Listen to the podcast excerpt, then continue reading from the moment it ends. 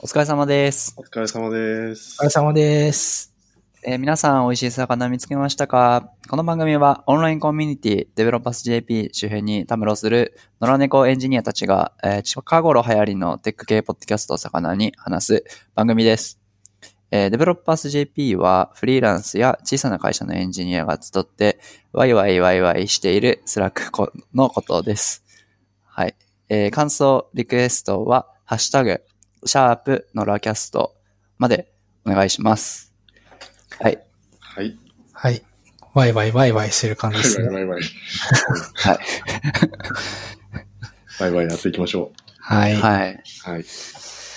では、最初どうしますか？今後について。いきなり今後について。今後、まあ、今回から、ちょっとあ配信方法変わりますよっていう話を。はいはいはい。じゃあ、寺田さんにそれお願いしてもいいですああ、かわかりました。はい。えっと、前回のエピソードで、えっと、お話ししてたと思うんですが、えっと、アンカーを使った配信から、えっと、ちょっとサーバー、えっと、自分たちで、えっと、なんだ？えっと、ドメインとかを取って、えっと、フィードとかも自分たちで出すっていう、えーはい JST に変えて、ちょっとアンカーでの配信を、えー卒業して、まあ、そういう形で普通のポッドキャストとしてやっていこうということになって、今回からそうなっているはずです。おー。ノラキャスト .jp ですね。そうですね。はいノラキャスト .jp というドメインを取りました。かっこいい。いやー、サイトが早いですね。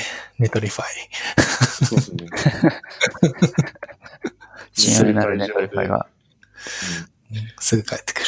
あれで、この、あのースタックの話って前回しましたっけ？その、裏側の Netlify しないんじゃないですか？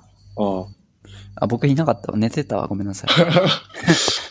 ちょっと、覚えがないな。してないと思いますよ。じゃあ一応紹介しておきますか。はい。えっと、じゃあ、 noracast.jp というドメインでアクセスしてもらうと、えっと、まあ yattecast をフォークして作った、あの、 noracast のサイトが表示されて、えっと、そのサイトは Netlify でホスティングされています。であと、えー音声ファイルについては、今までと、あの、アンカーで配信していたものも、すべて、えっと、今は、えー Google クラウドストレージの方に、えっと、えー引っ越して、えーそちらから配信している形になります。うんうん。はいうんなんかいろいろ考えたけど、それに落ち着いたという感じですね。そうですね。はい。とりあえずこれで早く引っ越そうってことで。ううんと。うん。で、まあ、ちょっとずつデザインとかも変えたりとか、そうですね。まあ、使ってるスタックとかも、なんだ、 Nuxt とかにしていきたい感じですかね。そうですねそうですね。うん。私がなんかなんか計画も。うん。そうだそうだ、そういえば、最近気づいたんですけど、うんあ、全然、 Netlify の話しちゃいますけど。はいはい。なんか、 Netlify ってサーバーサイドレンダリングできないじゃないですか。できないですね。な Now だったらできますね。now.sh。できますね。ということは Now の方が早くなるのでは説がありますよね。早くなるのか問題、早くなるのか問題はまた別だとは思うんですけど。あそうですかね。なんか Netlify のそうそう。 Netlify のいいところは、その辺が、まあ、静的ファイルで一応配信されるっていうののめんどくささはあるけど、まあ、しあしめんどくささというかシンプルさがあるけど、その辺をしっかりと、えっ、と、HTTP2 とか CDN とか、うん。もろもろいい感じにやってくれるってとこがやっぱりいいかなと思ってて、で、ちょっとその足りない部分のフォームとかそういうのも、うん、あるから、うん。Now はその代わり本当に Now で公開できますよね。SSR、うん SSR は別にしなくても、まあ、ど、SSR しなきゃ遅いってなったら Now の方がいいってことか。えっ、と、 Netlify は SSR がそもそもできないので、SSR をしたいっていうような構成うんうん。の時は Now を使うしかないって感じですかね。どちらかというと。その前に Netlify かますのはちょっと無理なんですかね。 Netlify をかます。うん、なネトリファイと Now とかも。だから Netlify 使いつつ SSR みたいなのはできないのか。今は、そもそも。そもそもできないんじゃないですかね。 Netlify がそういうものじゃないから。そっか。うんうん。じゃあ、うん残念でした。そもそもかもしれないですけど、この Now って、そのプロダクションに使えるんですかね？使一応使えるはずですよじゃないですかああ、そうなんだ。独自ドメインとかも割り当てられる？当てれます当てれます。あ、そうなんだ。し、まあ、一応 CDN とかもあるはずですし、もろもろ多分設定はできるんですけど、なんか、設定したらネトリファイと同じくらいのことができつつさ SSR できるって感じになるから、 Netlify はもう捨てて Now にするっていう手はあるってことですね、じゃあ。一応はあるっちゃありますね。ただそこの、えっ、と、シンプルさとか、あと、どれぐらいの速度が出てるかみたいなところは、一回検証しなければわからないってステータスではあります。確かに。うん確かに。 Netlify クソ早いですもんね。Netlify は本当になんか GitHub と連携させて、なんか静的ファイルさえ作っておけば、なんかあといい感じにっていうなってくれるじゃないですか。そのシンプルさがやっぱりいいですよね。うん。な、なんもやってないのに超早いですよね。それが売りだと思います、やっぱり。うん。まあ早いよってことで。そう。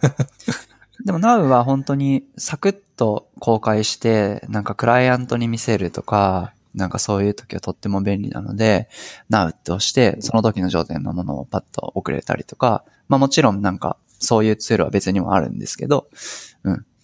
そういう使い方が Now はヘロ、ヘロク違うか ?SSR ができるのがいいのか。ヘロクみたいな感じかなと思ってたんですけど。まあ、ヘロクに近いですね。なんか感覚としては。うん。あと一番でかいのはコマンドラインから一発で管理画面とか特にいじんなくてもそう、そうそうそう。いきなりそのオープンな URL が作れるから、うんうんうん。うんヘロクはそれができないのか。ヘロクも一応できああまあ、クリエイトアップでできるけどあできるか。うん。今日なるのがもっと直感的にギュッていけますね。なるって感じですね。なるほどだと、まあ、コマンドラインでもいいし、あの、ツールバーにドラッグドロップでもいけたりしますよね。へえ。ツールバーの Now のアイコンにファイル、あの、ディレクトリをボコッとこう、ドロップするだけで URL ができたりとか。それは知らなかった。ドロップラー簡単にこれちょっと見見てねっていう、あの、NG ロックみたいな使い方う。うんうん。そうですよね。うんするのにいいのかな。あとなんか今サイトを久々に見てみると、なんか CDN とかもやってるよみたいなちゃんと押してますね。うんうんうん。メニューの中に入ってたりとか。だからここまでをやった時にどこまでいろいろ設定をしなきゃいけないのかとか、うんめんどくさいのかとか、まああと、プライシングの部分とかもあまりよく見れてないので、まあ、実運用はどういうふうにしていくかみたいなところは検討しなきゃって感じですよね。うん、タンプランすごいいっぱいあるので、実運用もいけるんじゃないかなって気も、ある程度までは思ってますけど、ちょっとわかんない。OSS だとフリーみたいなプランありますね。うんうん。次がうん15ドル。それは CDN も入っている。あ、でも5。あ、し、それじゃないのか。うん。あ、なるほど。なるほど。月50ドル払うとオートスケールとかも対応するんですね。なるほど。うーん。うん。あ、なんかやっぱね、な、ネクスト JS はい。作ってるとこっすよね。ジェイトさん。うんやっぱなんかすげえ 信頼度が熱いっすよね。確かに。SSR の。JS、うん、JS だったらここでいいだろうみたいな感じがします。すごい。な、 React のコミッターとかでしたっけ？の方がいるんでしたっけ？違ったっけ？そうなんですか？まではわかんないです。なんか確か、そうなんかめっちゃやたらコミットしてる人が確かいたはず。へーまあ、そんな感じですかね、ナウは。はい。まあ、ナウの話になっちゃいましたが、もともとは引っ越すよって話ですね。あ、そうそう。ノラキャスト。うん。JP。なんで、まあ今後ちょっと NUXT とかにして、サイトもちょっとずつそうですね。良くしていくよとか、まああとオリジナリティが今のところないので、そうですね。出していくよという感じですかね。そうですね。うん。はい。あ、あと技術的にはえっ、とあれだ。 Netlify うん CMS もちょっと入れてみた、遊んでみたって感じですかね。ああ、はいはいはい。そうですね。 Netlify CMS。ブランチごとにもう最初からうん。サイトできるし、良いですね。はい。うんうん。まあ、ああいうツールが揃ってきてるので、エンジニアじゃなくても、なんか、 JAMstack、JAMstack じゃないな。なんて言うんだ、ああいうの。ビルジャドムスタック、ジャムスタック。性的なビルドの、要は GitHub 使えない人も触れるからいいですよね。うんあ、要はうん、普通のライターの方とか、なんか、もいじれる。うん。はい。いや、ワードプレスキラーになっていくんでしょうか。どうなんだろうん、管理画面の質的に、ちょっと、やっぱりワードプレスユーザーが多すぎて、う。うんうん。すぐにこう、リプレイされるってことはありえないですけど、なんか、うん。アプローチとしては、まあ、なんか Git でちゃんと全部履歴残るし、なんかエンジニアとそうじゃない人たちの架け橋感があって、僕はあのアプローチがとっても好きなので、うん、あっちが進化してってくれると嬉しいなとは思ってはおります。はい。そうっすね。なんかワードプレスで一番困るのって、なんか記事書くじゃないですか。はい。で、開発環境みたいなところに記事デプロイして、うん。で見て OK だねってなって、うんうん。で、それをまたコピペして、そうそうそう。プロダクション環境とかに持っていくとかそうそうしてもしくはプロダクション環境で最初から書き始めてみたいな感じになって、うんうんうん。データが入りしたりとかすするけど、で、あとデータがそもそもずれちゃって、デブ環境とプロダクション環境ではそもそも動作の影響範囲が違って、なんかデプロイしてみたらプロダクション環境では動かないみたいな、うんあるあるネタだと思うんですけど。うん昔からあって、うん。ただ最近僕ちょっと使い始めた、えっと、WP マイグレート DB っていうプラグイン。はいはいはいはいはい。あれでまあ割と、まあ完璧ではないですけど、うんうん。うん。だいぶ助かりますね。そうですね。WP コマンドかなりいい感じですね。WP くらい。あー、じゃないですね。それじあそれとはゃなくて。別なんですか？あの、ワードプレス CLI ではなくて、プラグインですね。えーあ、CLI でもできますよね、なんあか前。CLI でもできますけど、それよりさらに簡単ですね。へえ。CLI だと、あの、まあ、あの、DB、えっと、エクスポートをするとき、エクスポートする前に多分 replace、えー、 search、search ハイフン replace して、まずホスト名とファイルのディレクトリ名変えて、そこから DB エクスポートする。で、その、えっと、SQL ファイルを、まあ、えー本番の、えー PHPMyAdmin とかでインポートするみたいなうんうん、手順があるんですけど、まあプラグイン、その僕が今言ったやつの場合は、えっと、ローカルにもプラグインインストールして、あうんと、リモート、まあ、ステージングとか本番とかにもそれぞれ、えっと、プラグインを入れといたら、まあ、管理画面上から、えっと、プッシュとかプルができて、なるほどそ。の際に、あの、自動的にリプレイスもしてくれるんで、ああ、すごいいいっすね、それ。で、その情報とかも全部保存されるので、うんうん。まあ、一回その紐付けさえしちゃえば、うんうん。すぐ、とりあえず、最新のデデータベースをローカルにボコッと持ってくるとか。ああ、絶対そのアプローチの方がいいと思うな。そのマイグレートの履歴とかって見れたりするんですか？履歴はないけど、一応そのバックアップは取っているので、うんうん。復活はできるあーなるほど何か起こった時に。履歴まではいけないのと、あとちょっと、いやどうしてもやっぱ無理だったのが、その、えっ、と、カスタムポスト、このカスタムポストだけ引っ張ってきたいとかっていうのは、やっぱり ID の紐付けとかあるので、まあ無理だろう。それはもう、ドキュメントにもそれはちょっと技術的に無理ですって書いてあって、だから全部持ってくるとか、うんうんうんこのテーブルだけ無視するとかっていうのはできるんですけど、うん、っうんうん。ていう感じですね。まあでもだいぶスムーズにはなったかなと。なんか、ほ今本番に持ってこうとしてたけど、もう本番しかそういうデータ触らずに、えっと、開発とかステージングとかに、こう本番からプルしてくるみたいな形の方がいいんでしょうね、きっと。うんうん本番にインポートしちゃうと、本番ね、マイグレーションかけてる間にすごい負荷かかっちゃうし。確かだからに。本番、もうだから、そう、僕もなんか結構、ワードプレスについてはそういう感じがいいんじゃないかなって思っていたんですよね。ずっとなんかもう、ほ本番はもう、あの、クリッカブルに GUI で全部、ブラウザ上で操作を完結してしまう感じにうんして、だからアップデートとか更新とかも、なんか、その中で完結するようにしする方法ないかなってずっと思ってて、ワードプレスに関しては。うんなんか、普通って、なんか、更新してデプロイして、なんか動作確認してだけど、ワードプレスの場合は、なんか、ソースだけデプロイすればいいっていうものじゃないじゃないですか。うん。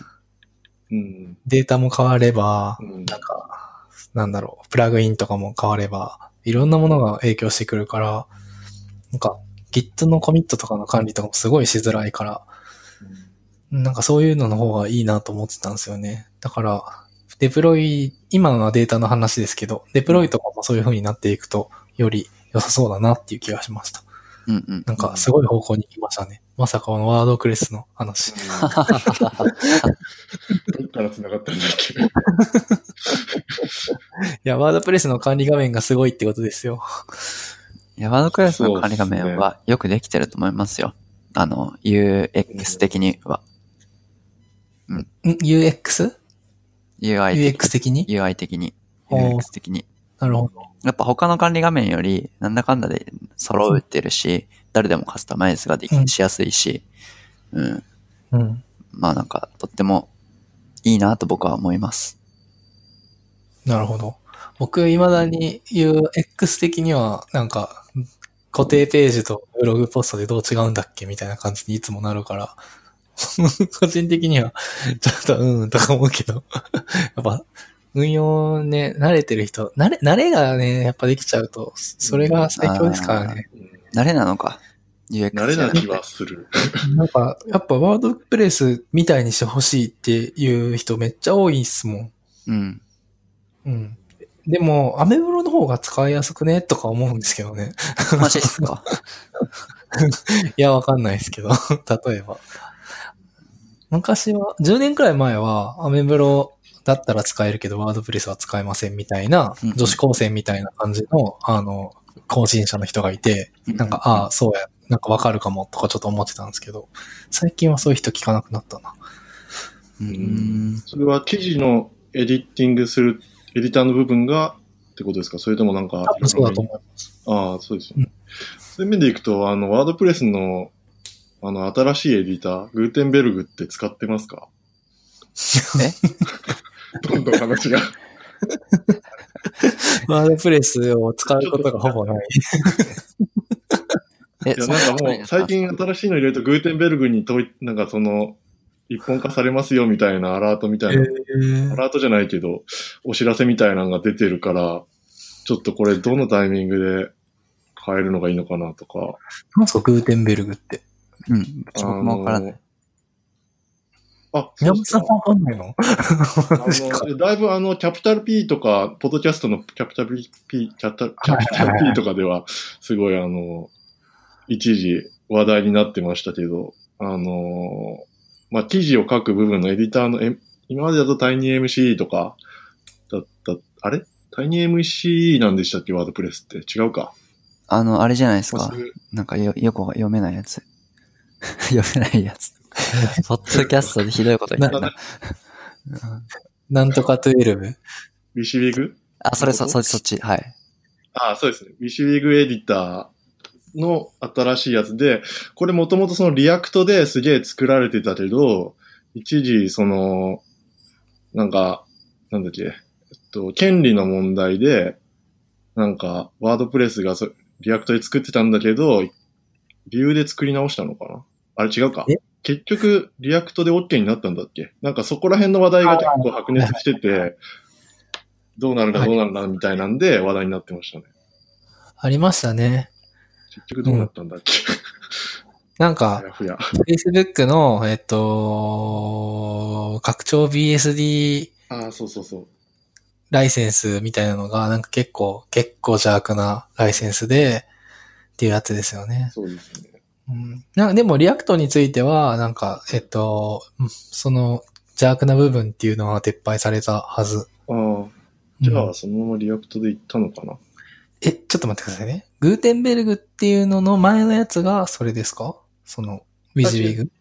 あ React で作られたウィズ。いや、違います。 Gutenberg の話です。その、グーテンベルグが、え React製だった。 React 製の WYSIWYG。うんそうです。うんへーで、それが、えっと、なんか、ワードプレスのエディターが、その、すごいリッチになるみたいな話が一時期出てた気がするんですけあど、ーそれそれのことですかね。それのことだと思います。うんうんまだ実践投入はしてない感じですかいやもう出てるはずですよ。え、マジですか？あ、プラグインなんだ。プラグインなんだ。最初はプラグインとしてリリースされて、そのうちデフォルトのエディターになるっていう流れ。なるほど。え、もうなってる？いや、まだ、あの、デフォルトにはなってなくて、でも、 Gutenberg 試してみないみたいな、あの、 notification みたいなのが管理画面に出てくるっていう。え、マジか。出てこないな。なんでだろう。最新のはずなんだけどな。ちょっと、まだ触ってみてもないので。、あかい、全然書いてあった。ごめんなさい。ちょ、調子こいて英語の管理画面にしてたから分かんなかっただけだった。あ インストールグーテンベルク。はい、ありました、ありました。うーん。ちょっと、ほどこで切り替えるべきなのかとか、まあ、まずはちょっと使い勝手とか、うんうん。結構、う。これ、うん。ライティングの部分だけじゃなくて全部がそうなるってこと？いや、あの、エディターの部分の話のはずですけどね。なるほどね。だよね、と思いました。多分うん。グーテンベルグのサイトを見ると、あのフルスクリーンっぽくなってるだけで、うんうん。ものとしてはエディターのはずです。なるほど。レビューカメラなのかな？フルスクリーン今でもありますよね。あ、変わった。ちょっとぶっ壊れていいサイトに今入れたんですけど。はいはい。うん。あんま、あんま変わんないな。前の方が良かったな。慣れなのかな。うん。ちょっと、あの、ちゃんとテストしてから実践は投入した方が良さそうな雰囲気の今 UI な感じはしております。うん。あと、お客さんですでに今までので慣れてた人とか、まあね。どうするかとか。まあ、毎日ね、記事書いてるような人はいいとしても、半年に一回しか記事更新しませんみたいな人は困りますよね、いきなり変わると。お、すげえ。もう半年に一回しかやらないようなことが変わったらめっちゃ困りますもん。銀行行くとか。銀行行けばいいんじゃないのみたいな。ですよね。うん。まあ、まあ多分昔のやつも残るは残ると思うんですけど、その、結構その、エディターの部分のカスタマイズの部分のノウハウがこう共有できなくなっちゃうので、うんうんうん。グーテンベルグの場合はこうすればいいけどとか、昔のエディターの場合はこれができないとか、いろいろこう、開発者側的には、うん。もうちょっとなんかめっちゃ大きそうな、考えることが UI してますねっていう。うん。はい。ちょっと話がそれまくってました。はい。とりあえず今後についてはそんなところでワードプレスに置き換わるということでいいですか？話が変わってる。違うか。これからグーテンベルグできますと。いやーなんか僕結構ワードプレスとか得意かなと思ってたけど、宮本さんとか寺田さんの方がだいぶ得意そうだから、っワードプレスですからね、使っていうーム制作なんで。ていうのをなんか、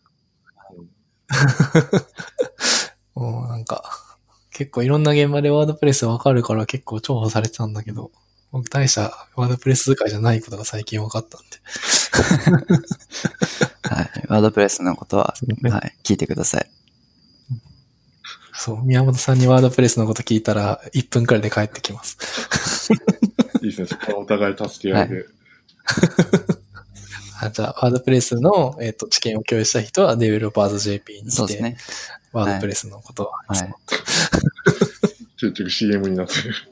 じゃあ、次の、いきますかはい。はい。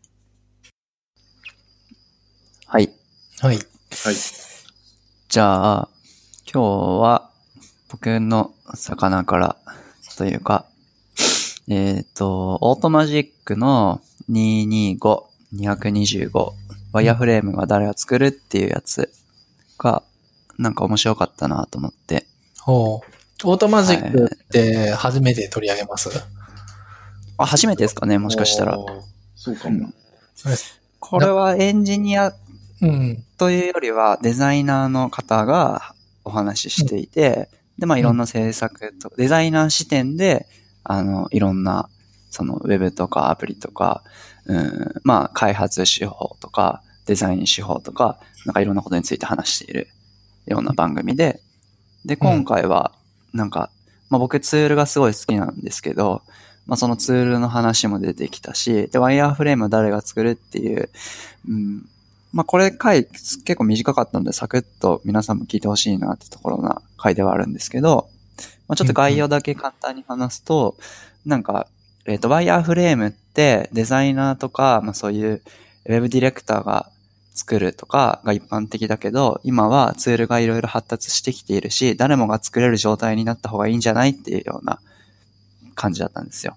うん、うん、う。うんん。まあ、ベースは多分誰かが作ってっていうのはあると思うんですけど、えっ、と、この、ちょっとこれから紹介するそのウィウィミズカルみたいな、なんかのとか、あとリアルタイムボードとか、あと、えっ、と、インビジョンの、えっ、と、フリーハンドとかを使うと、まあ誰でも書き込めるし編集できるから、そこでやり取りしてった方がいいよね、みたいなことの内容なんですけど。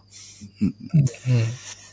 で、それで、えっと、僕は、あのーまあ、よくワイヤーフレームとか、僕はワイヤーフレームはスケッチで作ってインビジョンに上げるみたいなことが、えっと、多かったんですけど、うんうんなんかそれを、えー例えば、えっ、と、フリー、インビジョンのフリーハンド使うと、そのまま iPad から書き込めるし、っていう、まあ、それちょっと iPad の Apple Pencil 持ってる人しか使えないので、これはクライアントと一緒にはできないだろうなとか思ってたんですけど、そういうのとか、あとリアルタイムボードっていう、うん、まあいろんな、このキャンバスが、キャンバスってか、なんでいいかな。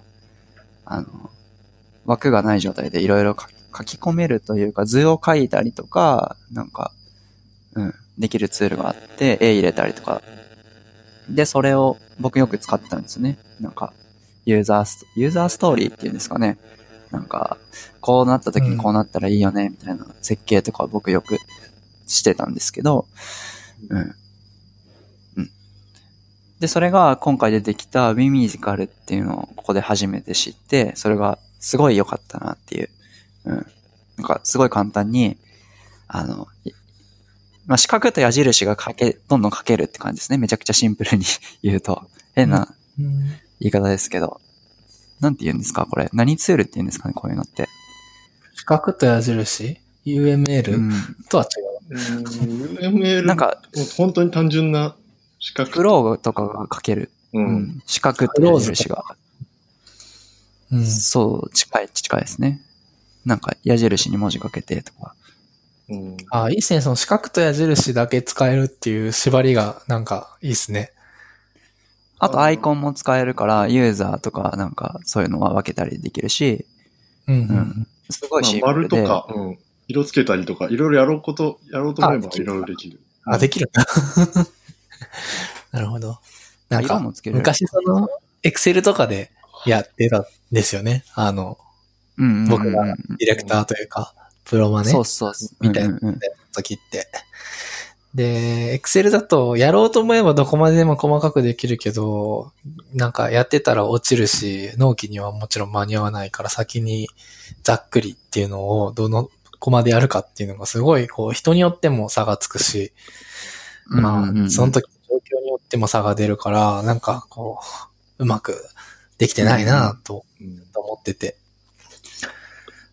そうこのウィミジカルってやつが、本当になんか、すごい綺麗にできるし、うん。なんか地味に左揃えとか中央揃えとかそういう僕が欲している機能、ガイドラインが出ますよね。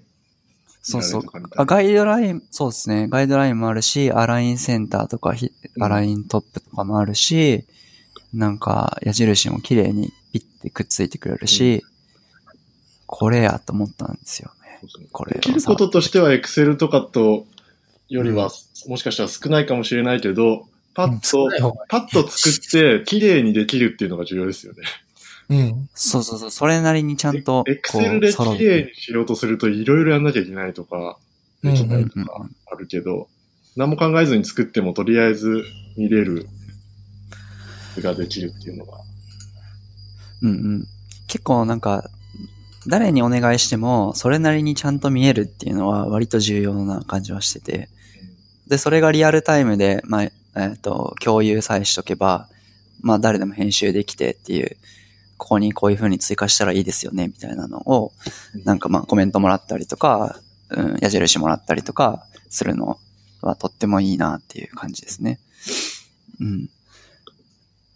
で、結構、なんか、ズームのホワイトボードとか、あのーまあ、とはいえいろんなツールはみんなやっぱそこに課題を感じていて出してはいるんですけど、まだ決定版になっているものがないので、まあ、これもも使ってみたら、実は足りない部分も出てくるんじゃないだろうかなとは思ってはいるんですけど、うん、今んところの第一印象は僕は今、おーってきてます。なるほど、なるほど。うーん。なんかいけそうですね、これは確かに。うん。今触ってましたけど、触ってみてましたけど。なるほど。まあ、僕はこれ系のツール全然使って、普段使ってないので、うんうん。なんだろう。逆に、インビジョンフリーハンドだとどういう部分が良くないのとか、リアルタイムボードだとどこら辺が足りないのっていうところはちょっと気になります。リアルタイムボードは、まず、リアルタイムボードは、やろう、やることはこのウィミジカルとほぼ同じことはできるんですけど、なんかもっと、えっ、と、いろんなことができるような感じですね。うん、例えば、なんだろうな。まあ、ワイヤーフレームとか、なんかサンプルの、その、なんて言うんですか。えっ、と、ボード？ボード？もがいっぱいあるんですけど、まあそれにはなんか、えっ、と、なんていうのかな。スタートアップのフレームワークってすごいいっぱいあるじゃないですか。なんか、こういうこと考えよう、こういうこと考えようみたいな。杉さんがそのあたり、やべ、外が、ヤンキーがいっぱい撮ってる。はい。はい。うんえーえっと、その、サイトを作るリーンスタートアップとかのプロセス。ああ、そうそうそうそうそう。プロセス的なフレームワークが多分いっぱいあると思うんですけど、まあそういうのもうんどんどん書き込んでいけたりとか、フリーハンドのツールがあったりとか、矢印の種類がいっぱい。えっと、くっつける矢印じゃなくて、なんかこここうだよね、みたいな、そういう矢印があったりとか、あと絵文字があったりとか、まあとにかくいろいろできる。アイフレーム入れ、突っ込めたりとか。うん。そう、売りにしてるのかわからないけど、そですね。いうろんな需要に対応できるように設計されているし、うんうんうんそういうふうに見せている。そうですね。まあ、フクリエイトニューボードってところに、僕、全く、ただ今これサインアップしたところで、クリエイトニューボードのところにユーザーストーリーマップとか、フローチャート、ブレインライティング、看板スクラムボードみたいなテンプレートみたいなのが用意されてて、それぞれちょっとフォーマットが違うので、うんうんうんえーまあ、いろいろこういうのは全部この中でできますよっていうのがパッと見てそうわかりますね。そうそうそう。うん本当に何でもできちゃう。けど何でもできちゃうがゆえに、あの、かゆいところには手が届いてない部分があったり、それこそさっきの、えっ、と、縦軸と横軸揃えるとか、なんか、ま、丸の大きさを全部統一したいっていう時に一個一個しないといけないとか、なるほど、なるほど。そういうのははいこう地味にめんどくさかったりするので、まあこっちは逆に、あの、自らの方は、このフフローを特化してるので、うん、なんかその辺の安安心感っていうか、そ、揃いやすさがありそうだなとは思ってて。うん。うん。まだちょっと実践は、はいこれからマインドマップとか、そういったものにも対応していきそうな雰囲気は感じますね。一番最初の、なんか、有料プランのところには、なんか、ニューワイヤーフレームと、ニューチャートと、その他にマインドマップとかなんかいろいろあったので、うん。うんでも用途として、うん。用途としてでも機能が分かれてそうなので、なんかそれはいいかなっていう。リアルタイムボード全部一色単なので、ああ、なるほど。うんうん。確かに。フローチャートの時に使いたいオブジェクトと、えっ、と、ワイヤーフレームの時に使いたいオブジェクトは別ですからね。うんそうそうそそうですねそれが分かれてる分テンプレートで、うん。う。うん。テンプレートで切り替えるとツールの部分が出てくる、あの、四角のアイコンとか、使えるツールが切り替わるので、全然別の機能って感じですね。うん。一個のツールバーで全部の、その、表現に対応じゃなくて、それに特化したえーツールセットがあらかじめ用意されててって感じですね。そうですね。なんか、 Yelp の wireframes っていうのが、例、じ例、事例、ん？ example project であるんですけど、うんうんうん。すげえちゃんとしてて、あ、ここまでできんのねって思いますね。うんうん。あ、ここれ見ると、左に、さっきのフローにはないパーツっていうボタン、エレメントかっていうボタンがあって、うん。なので、機能によって、目的によって機能を変えてるってとこはとても魅力的ですね。というか、うん、うん。いいなと思います。これだよ、俺が欲しかったのはってやつですね。そうそう。ちょっと今、うん、使いたいなっていう感じになってますね。うん。なるほ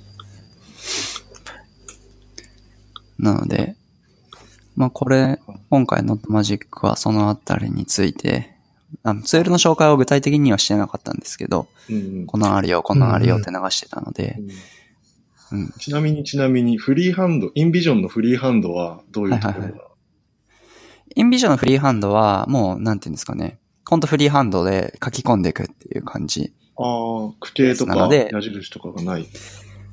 あの、イメージとしては本当にスケッチとかで作ったワイヤーフレームに対して、フリーハンドで書き込んでいくよみたいな多分使い方が想定されていたりとか、あと、なんていうのかな。あと、それとは別に、そのデザインのも元ってサンプル？なんていうんですか？うん。素材、こうイメージを集めるときに、ボンボンボンボンこう入れてったりとか、なんかそういうのには向いてる感じがしますね。だから整理するっていうところには向いてないっていう。ああ、じゃあちょっと用途が違う。そうですね。なるほど。もうちょっとこう自由度が高いキャンバスみたいな感じです。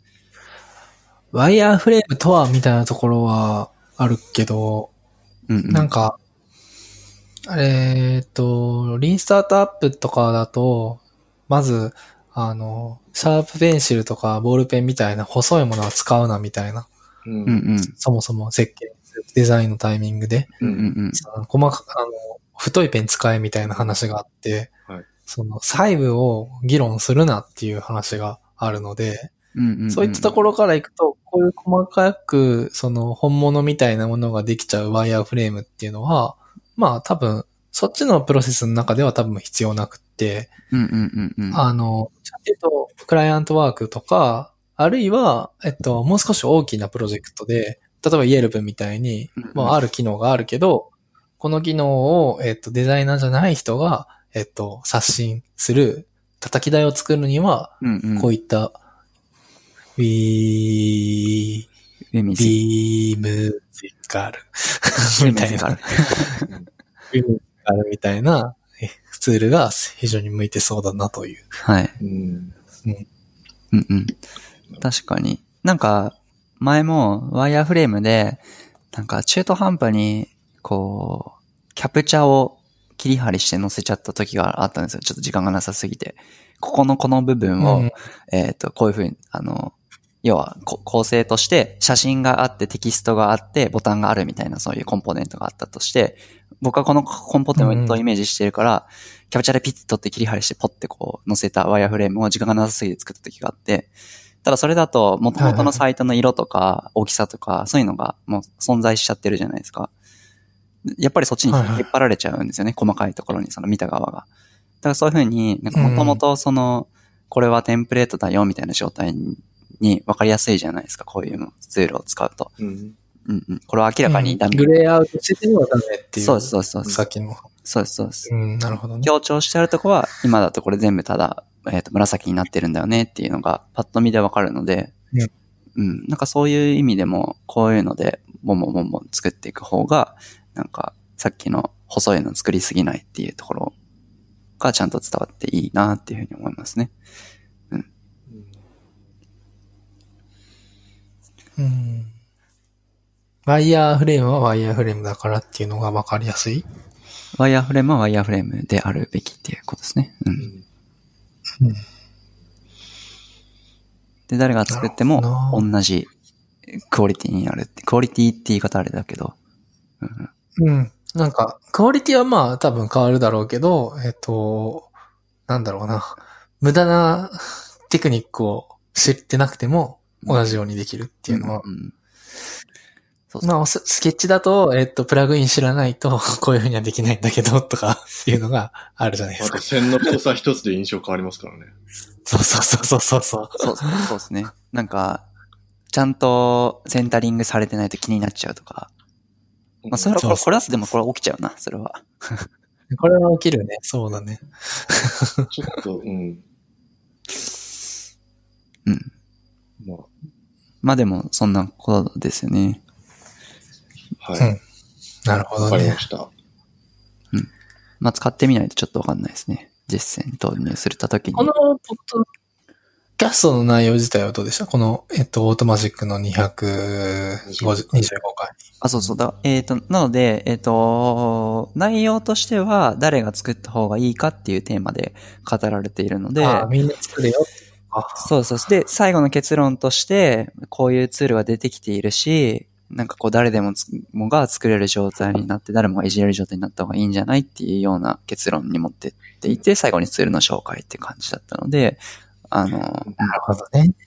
そうそう。まあ、デザイナーが作った方が、もちろん、その、デザイン思考的なのが入ってくるし、それのもとにこう、要素の構成とか、いろんなことがあるけども、まあ、そうじゃなくて、まあ、いろんな視点で、その情報の設計の順番とか優先度っていうものは、うん、伝えたい思いによってこれは上に持ってきた方がいい、下に持ってきた方がいいとかももちろんあるとは思うので、そういうのが誰もが反映させた方がいいよねっていうなるほど。感じ。なんか、こういう当たり前のことをちゃんと当たり前に全部やるのってすごいコストがかかるから、うん。なかなかねっていうのが難しいっすよね。いやー、お金いくらだってあっても、だって企画、例えば1個のサイトを請け負うとするじゃないですか。はい。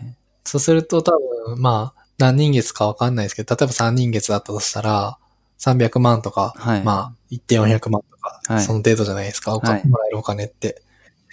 で、じゃあ、最初にちゃんと調査して、うん。うん。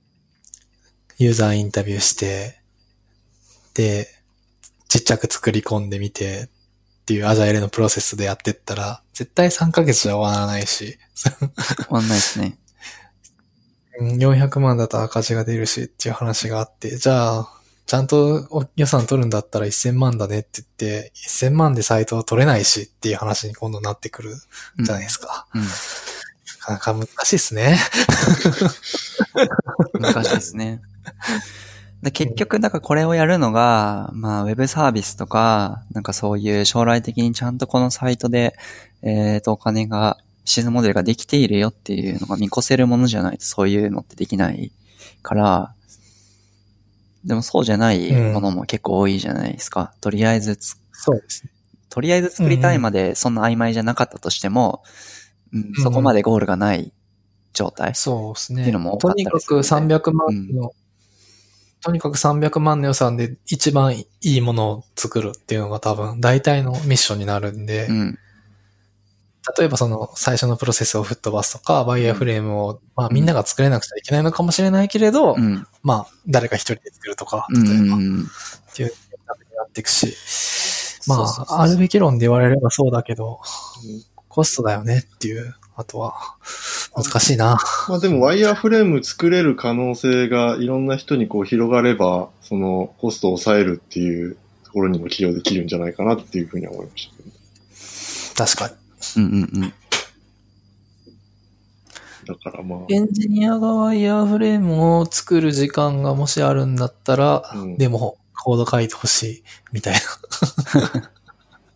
うん。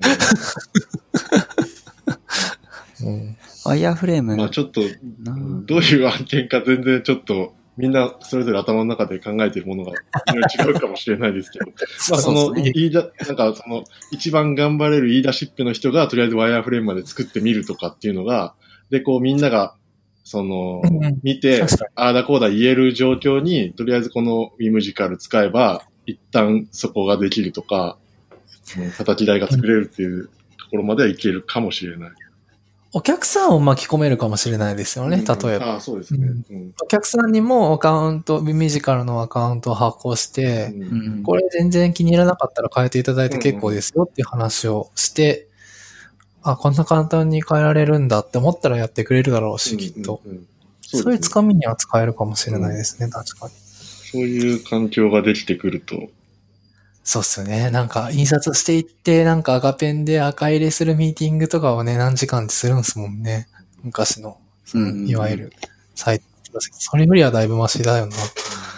こういうものが出てきたから。今、僕がやってるような案件とかでも、普通に例えばサイトテストアップして、この文言ちょっと変えてくださいみたいなのが、プリントアウトした、えっと、その、えっと、ウェブページをプリントアウトしたところに赤ペンで修正やったのをスキャンしたデータが送られてくるとか、で、それ、れをまたこう、こっちでポチポチ直すみたいなところが、まあなんか、まあワイヤーフレーム、まあそこがちょっと今のはウェブサイト自体だったけど、ワイヤーフレームのところだったら直接いじれるとか、そうい状態に。なるので、まあだいぶこう、コストは抑えることができるし、うん。そう。うん、より良い未なんか来が。スケッチからこう HTML をなんかいい感じにエクスポートするみたいなツールがもうちょっと変えるとこで手に届くようになれば、うん。例えばこのミジカルからスケッチにエクスポートして、うんそしたら文言が変わったものがエクスポートされてて、でそれをなんかアプライみたいな感じでするとコードにアプライされて、うん。で、コードの文言がちゃんと変わって、デプロイされるみたいな、うんなんかそういうプロセスとかも作れるかもしれないですね。うんうん。うん。なるほど。まあ今、また話ずれちゃいますけど、ちょっと前になんか、何でしたっけ ?AI で、あ、マイクロソフトから、あ、マイクロソフトでしたっけ？コードができるみたいな。こはいはいはい。こら辺。いや、あ、すごいですよね。あ、あれって体験してみました？いや、なんか、使いどころがないから体験しなかったです。ああ、僕もなんか、食わず嫌いというか、うん。どうせブートストラップだしって言って。結局まだいじってなかったけど、まあなんかもしかしていじっといた方がいいのかなと思ってちょっと今、ふと。え、あの、スケッチから起こせるやつですか ?HTML を。あれスケッチでしたっけ？あれ。普スケッチってソフ。トじゃなくて、そう、手書き、手書きのスケッチですよね。ううんん。ああ、スケッチアップじゃなくて。ちょっと前にバズってたやつですよね。そうそうそうそう。うん。なんか本当にあれ、誰が使うのかなっていうところがあって、なんか、結局 HTML コードにするの、す変換されるとするじゃないですか、絵が。で、それをコードに埋め込むってことは、そこはコピペですよね。そこが本当にうまく、うんナクストとかにうまく、ナクストになってくれたらナクストでそのままいけますけど、いや、まあ、それは。クストで、っていうかナクストもうこういうページが欲しいっていう時に、別にナクストで作る必要ないので、もう静的な HTML ができればいいっていう状況はあるんじゃないか。そうそう。で、静的な HTML を、あれで作る状況っていうのが、絶対作り込んだ状態には、まあ、現時点ではならないですよね。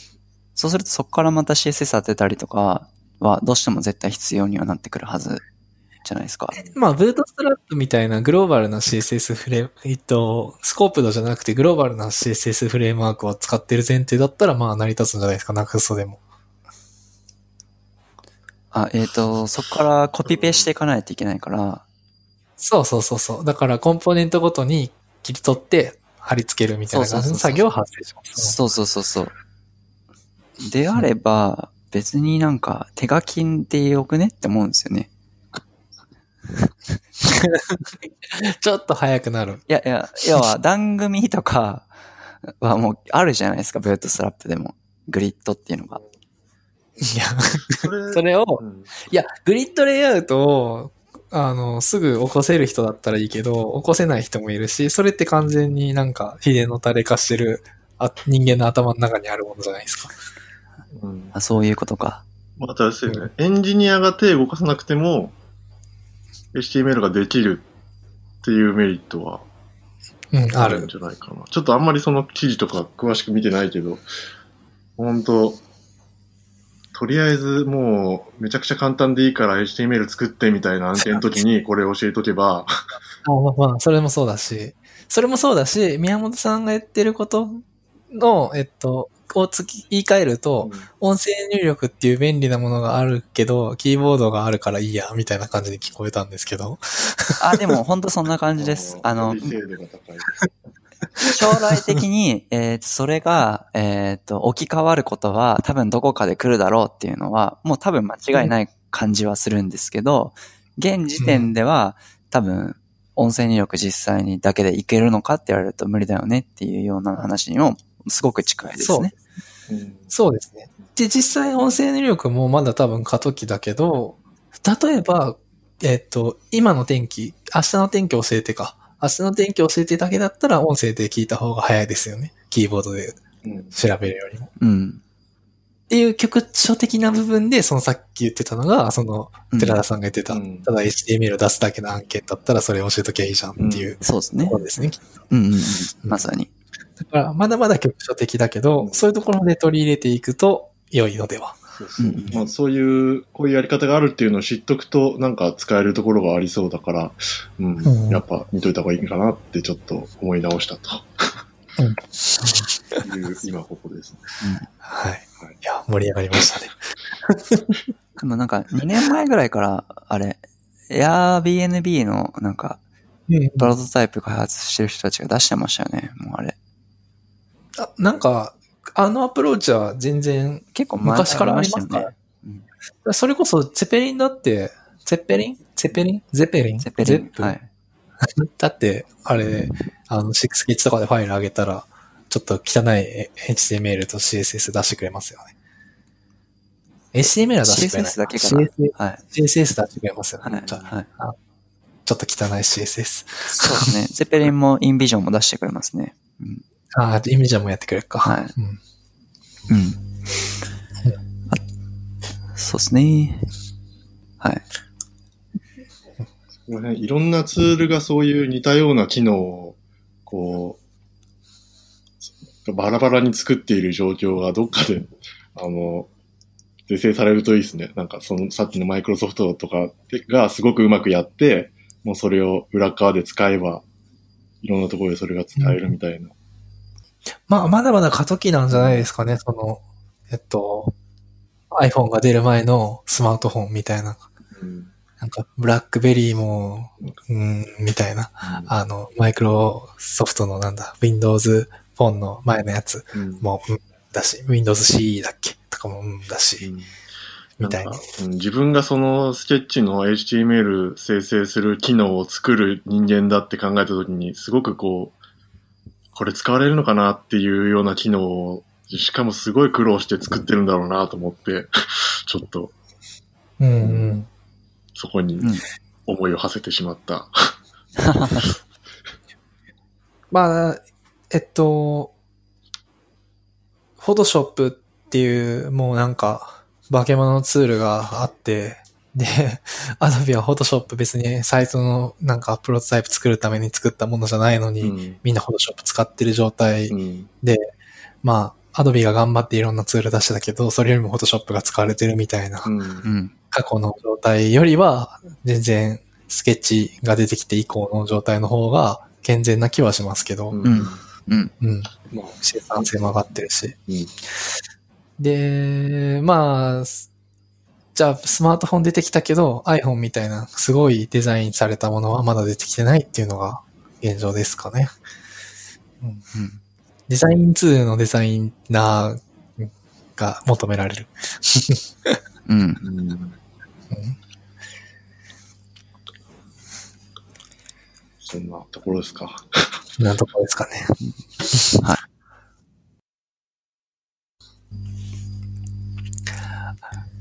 はい。じゃあ iPhone の話です。はい。ついに、はい。予約しましたか？予約？予約はしてないですね。うん。寺田さんも？あ、僕もしてないですね。ああ、なるほど。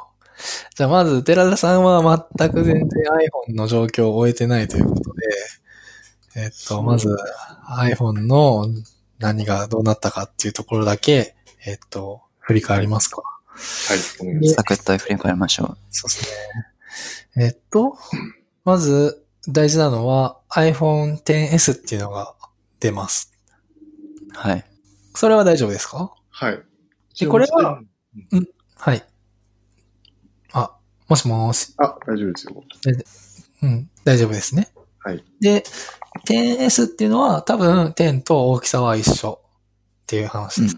うんうんで、えーっと、まあ、微妙にちょっとなんかよよく見ると違ったんですけど、まあ大体一緒なはず。はいはい。で、えーっと、でもう一個 10S でかいのが Max、MAX。うん宮川さんが名前がクソだって言ってましたけど、まあ、10S 10S プラスでいいんじゃないかと思いますけどね。そう、なんか、あの、名前のリークが出てきたときに、あの、まあ、グルドン界隈とかでは、なんかマックスか、みたいな感じで、なったときに、いや、これ本当かって言って。マックスでマジで出すの？みたいな。ちょっと自分の中で疑心暗鬼がありましたけど、マックスになっちゃいました。はい。で、R、点 R、R。点、点 SR、点、点 10R ですね。うん。点 R か。っていう3つが出ますと。そこまではごはい。存知ですか、はい、知ってます。あ、それ、じゃあ全然知ってますね。いや、まあ、細かいスペックとかが知らなくて、ああ、10SMAX っていうのは、今までのプラスと同じ外側は一緒なんですかね。ただベゼルが狭いから画面が今までで一番でかいよみたいな。ああ、あ、そういうことだと思います。あ、そうですよね。えっと、厳密には大きさほぼプラスと一緒で、ベゼルがなくて、で、厚さがプラスより分厚くなりますね。ああ、そうなんですね。はい。だから、えっと、おそらくですけど、プラスよりちょっと、うん、大きく感じるかなって感じだと思います。あと、重さが重いです。ああ、うん。まあでも僕は、えっと、もし買うんであれば、マックスかなっていう気持ちです。杉さんもまだ予約してないんですね。はい。僕はですね、予約してないですか？予約してい。ないです。はい。はい。あの、愛機の iPhone7、皆さんよりも1世代前の7がありますから、7プラスがありますから、あの、はい必要ないかなと思ってます。今のところ。うん。で、えっと、まあ iPhone はまあ良くて、で、問題はですね、はい。Apple Watch です。ああ、そうなんですね。そっち？ははい。今回はもう僕もずっと時計狙いでしたので、いはい。時計は予約しました。ああ、そうなんですね。で、なんか、あの iPhone のえ10の時はな、もうすぐ予約の時間が遅くなっちゃって、えっと、発売日に手に入れるためには、本当1時間とかに予約しとかないと、うん。あの、うん予約開始後1時間とかで予約しとかないと手に入らない状況だったんですけど、こどうやら今回はもうちょっと在庫に余裕があったのか、人気がなかったのか、えー1時間経っても全然発売日に配達されるみたいな情報が出てたので、うん、ちょっと元気ないかなっていう感じは感じますね。でもいいことで。うん、まあいいことで、いいの、まあ、アップルが。そうですね。で、ウォッチ。はい。ウォッチは、えっと、僕は安い方にしたんですけど、高い方が6万円くらいでしたっけ？うんアップルウォッチ。で、一応キラーコンテンツが、えっと、日本では最初から搭載されなさそうと言われています。えっと、心電図の機能が乗ります。うんうんどうなんでしょうかね。これ、心乗らない電図だけなんですかね。え？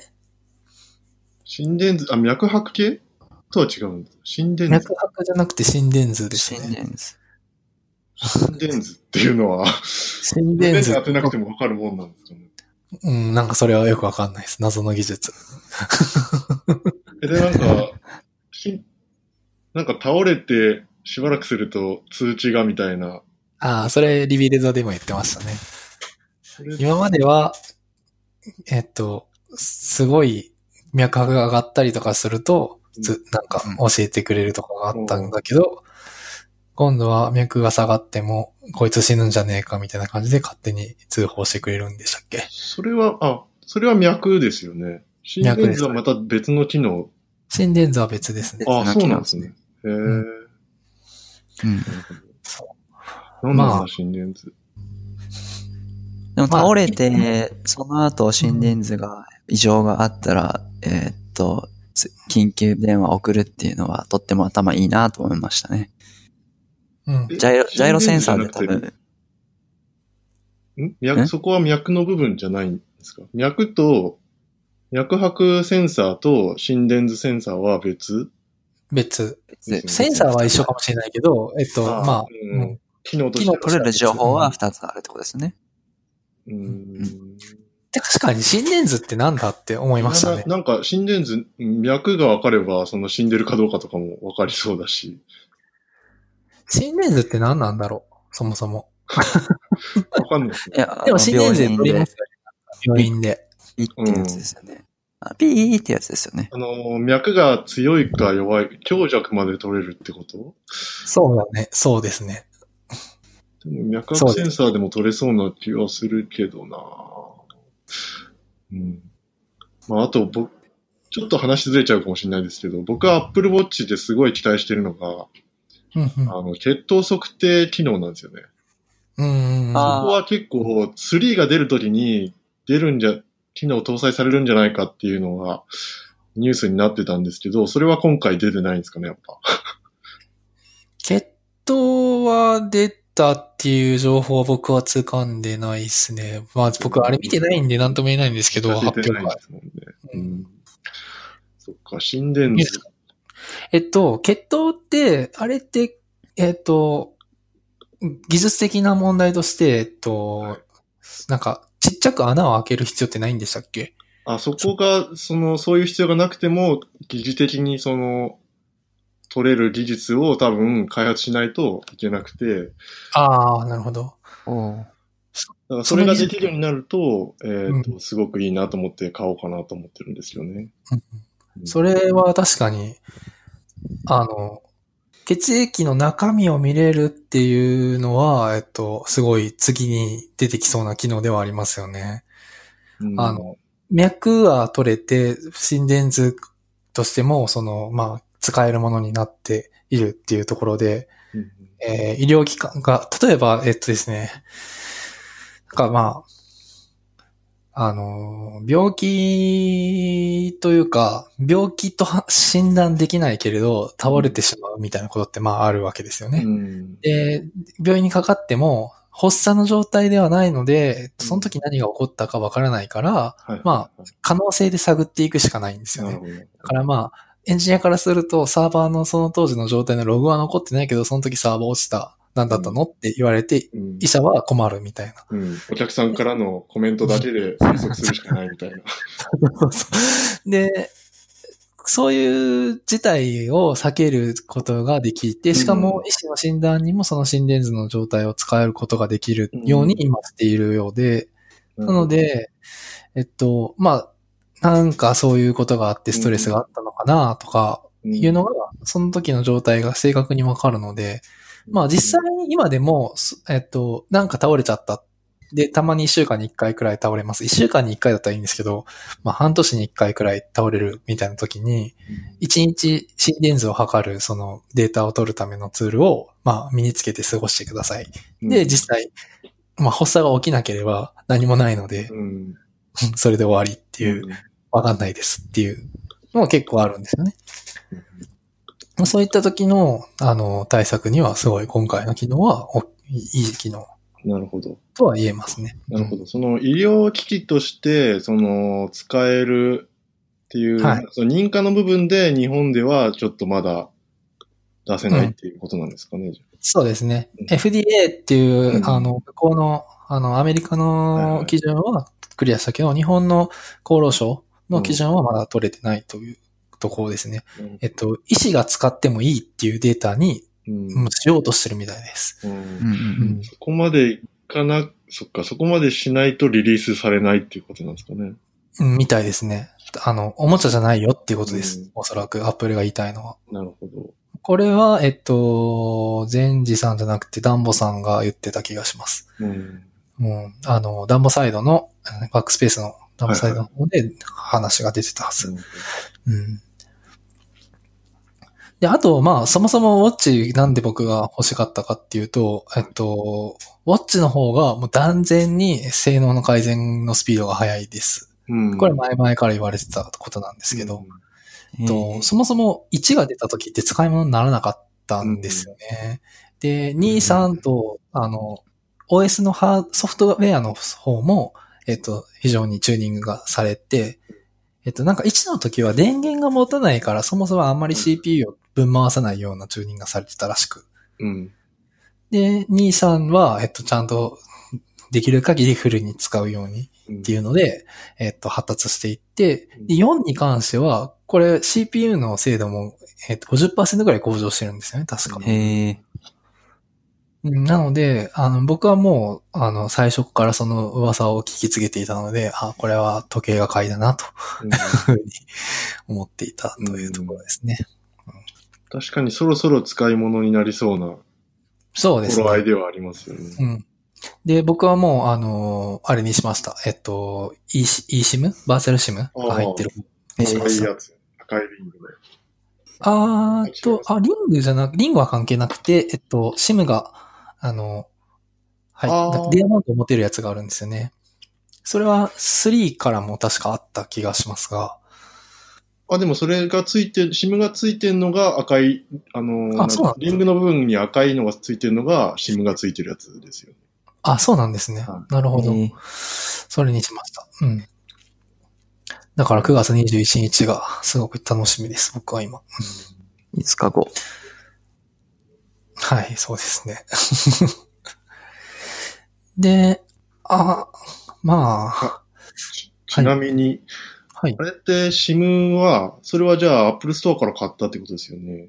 そうですね。で、一応あれって、キャリアと契約しなきゃいけないんですよね？そうなんですよ。そこの部分はどうするんですか、ちょっと今検討中ででして、今僕 Y モバイルを使っているんですね。はい。なので、対応しないんですよ。あ。うんだから、えっと、まあ、ドコモか au に機種変うん MNP するかなっていうのを考えていますと。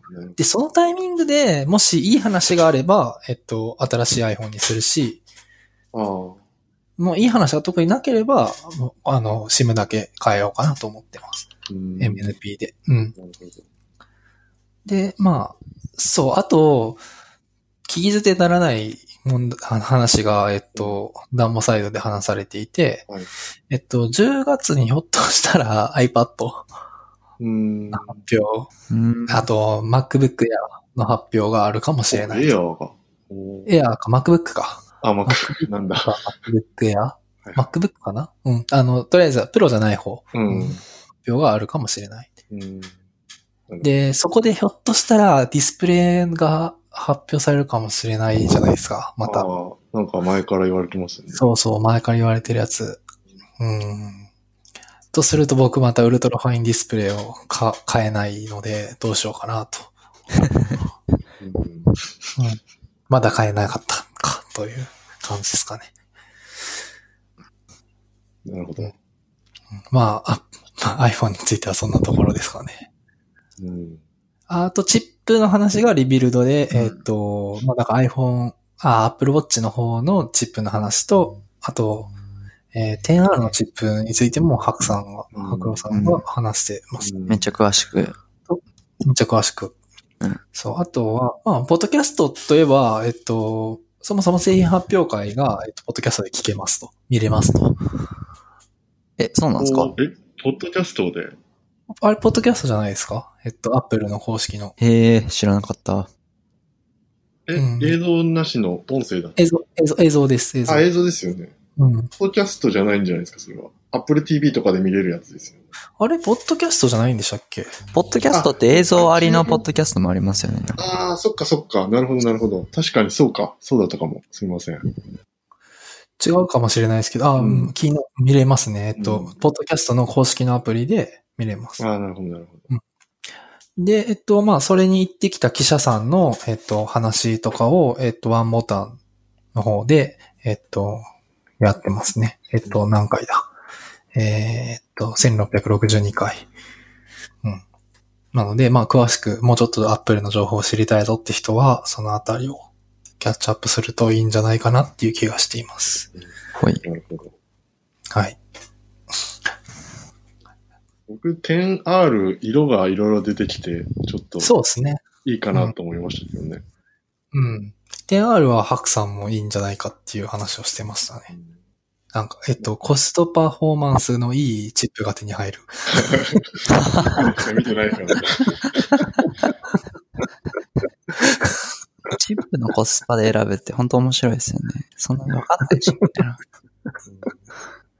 若干、リビルドの中で気になっ R の、大体いいんじゃないかなと思ったけど、ディスプレイが LCD だからベゼルがちょっと太くなっちゃうっていう問題が、問題ではいはいはい。えそこだけちょっともったいないなっていう感じはしました。うん。3D タッチとかあんま僕そんな使わないんで、うんうんうん。うん。いいかなって気が 3D タッチはなくしていくんですかね、もうこれから。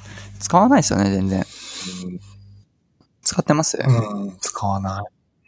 たまになんかで使う気もするけど、あ、あれだ。えっと、入力してるときにカーソル合わせるのだけ使う。ああ、確かに、あ、使ってました。あれは便利ですよね。カーソル、キーボードが、あはいはいはいはいのカーソル移動に使えるってやつですよね。あれは便利だな。確かに。うん。あれは 3D タッチ？あれなかったら結構、3D タッチあある。確かに。うん。それ以外なんかあったかなって感じですね。うんいやでも、あれだけのためにも残しておいてほしいですね、3D タッチあとは、もう買い替えようといえば、じゃあお二人はない感じですか？そうですね。そうですね。10、10でまだ1年だし、まだいいかなって感じですかねなん。かあの、iPhone はもう毎年買い替えるものじゃなくなりましたよね。僕、ま、今7ですけど、全然まだ問題なく使えますもん。7プラス。うん。全然なんか欲しいと思わない。昔は2年も使ってると、おそらく OS アップデートしたタイミングとかで、もうこれ買い替えないと使い物になんねえよってうんなった気がするんですよね。うん今はならないですそもそんなに毎年買い替えてなかったんです。えっと、昔は遅くなってませんでした、でも。あ、そっか、僕 iPhone じゃなかったからかな、その頃ああ、そっか。は。Android でもそんな毎年変えてなかったですよね。アンドロイドはもう遅いもん同然みたいな感じでしたもんね、昔は。あれ やばい、やばい。やぶみ案件。うん。宮本さん、ピクセル2にするも、ピクセル3にするんですか？うんいや、するってもう決め、決めてはないですけど、なんかこの iPhone の、もう全然どうでもいいとこででいくと、なんかこの S が四角に囲まれてるこの S が、うん、なんなんだこれっていう、あの、R がち小文字じゃないですか、R も。ロゴ？ロゴのロ話ゴの話。もうこれが気に食わない。非常に気に食わない。ああ、うんあの、ねで、なんかツツイートで、なんか S の表記はどっちが正しいですか？みたいな。あの、はいはいをアップルに、こう、正式に発表された後に送ったら、なんか最初は、あ、この、お文字でお願いします、みたいな。あ、すいません、やっぱり小文字で、みたいな。あ、すいません、やっぱり、こ大文字で、みたいな。多分、多分大文字、ん？決まってない。そう、決まってないんですよ。で、多分正解は、えっ、と、大文字なんだけど、アルファベット的には大文字なんだけど、表記としてはうん、スモールとかなんかで小さくしないといけないが正解なんですけど、多分。うーん。そんなこと、R は大文字。R 大文字ってことは、iPhone XS の S も多分これは大文字なんですよ。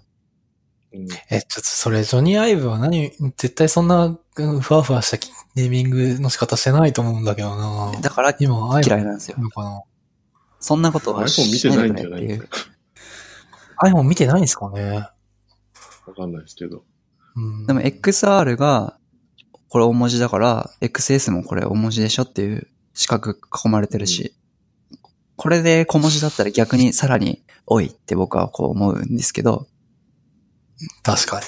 あでも普通に、あのーアクセサリーのページとかに行くと大文字で書いてるし、ああ。別に四角で囲ってない表記も Apple ページ内にありますね、いっぱい。まあ、これが間違ってる説もあるかもってことか。ただその、カスタマーサポートの人が悪かったのかもしれないけど。あ、それももちろんあると思います。けど、その、例えば XS のページ行った時の、なんか、えースーパーレティナに2つのサイズみたいな説明の下のとこは、多分、スパムタグとかでちっちゃくしてるんですよね。う。うんん。スモールキャプス入ってて、とか、なんかこの辺がちょっと、なんか、そういうことしちゃうのって思うんですよね、個人的には。なるほどね。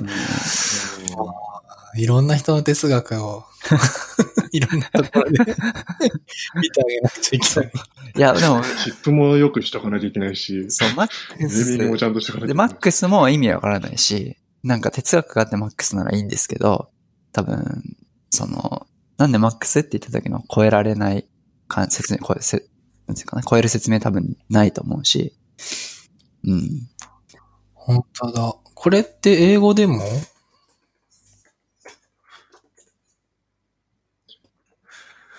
ああ、これちょっといけてないですね。確かに。まあなんか、英語で見てたから。まあこういうのがはい、別に大したことではないんですけど、本当に。なんか、この辺まで美しかったのがアップルじゃないのかって、まあこれまあ5年ぐらい、ジョブズがやっぱりお亡くなりになってからだんだんこういう風にできできてはいるとは思うんですけど、うん、とはいえ、うん、だんだん毎年悲しみポイントが絶対あるなっていうのが悲しいですよね。うん。まあその中に、こう、まあ競合がいなかった中にピクセルが入ってきたら僕はそっちに行っちゃうのもありだなと思いつつ、あ、まあちょっと話題がそれるかもしれないんですけど、Google のインボックスがなくなるっていうのに僕はショックを受けすぎて、ちょっと Google にやっぱ依存するの良くねえなっつってた時に、ピクセルになろうとしてる僕は何なんだっていうので、ちょっとこう、うん、思ってますよね。うん。ピクセル3ね。確かに。ピクセル3も気になりますよ気になりね。ますね。でもなんか、ピクセル3もベゼルついてるんでしたっけ？ベゼル？切り替えベゼルじゃないて。切り替え切り掛けはいノッチ。ノッチ。うん どういうことよ？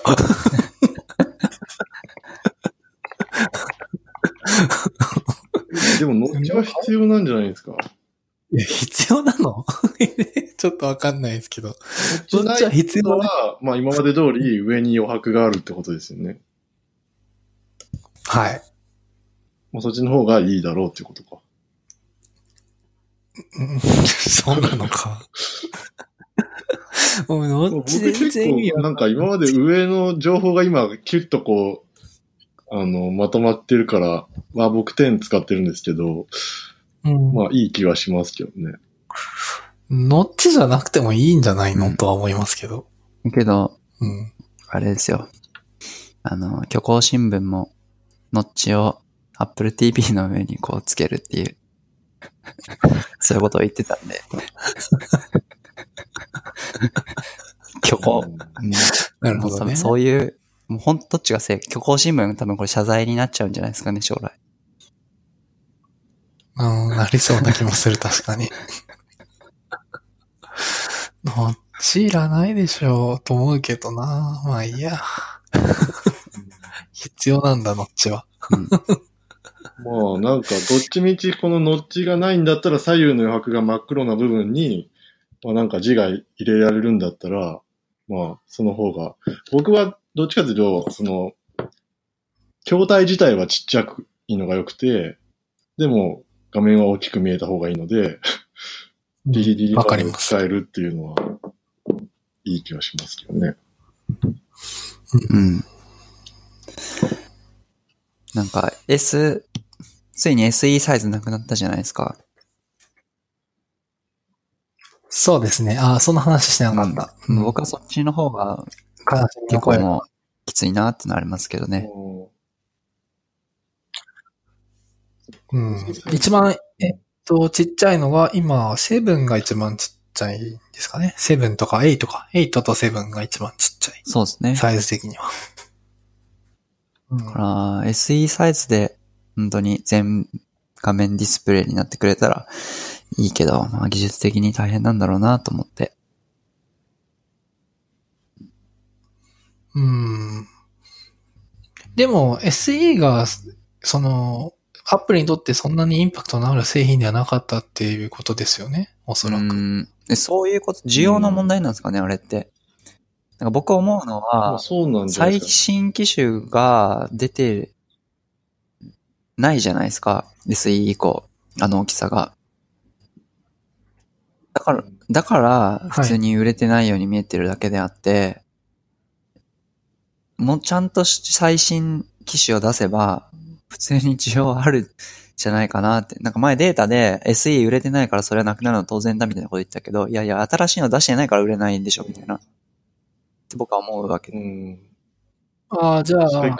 えっと、あ、でも確かに今回の R は、えっと、S えっと、サイズもうちょっとちっちゃくしてっていうのは確かにありなんですよね。僕も思ってたのは。うんなんか、なんか普通に、今、妻は SE 使ってるんですけど、そっちの方がやっぱり使いやすいんですよね、うん個人的にも。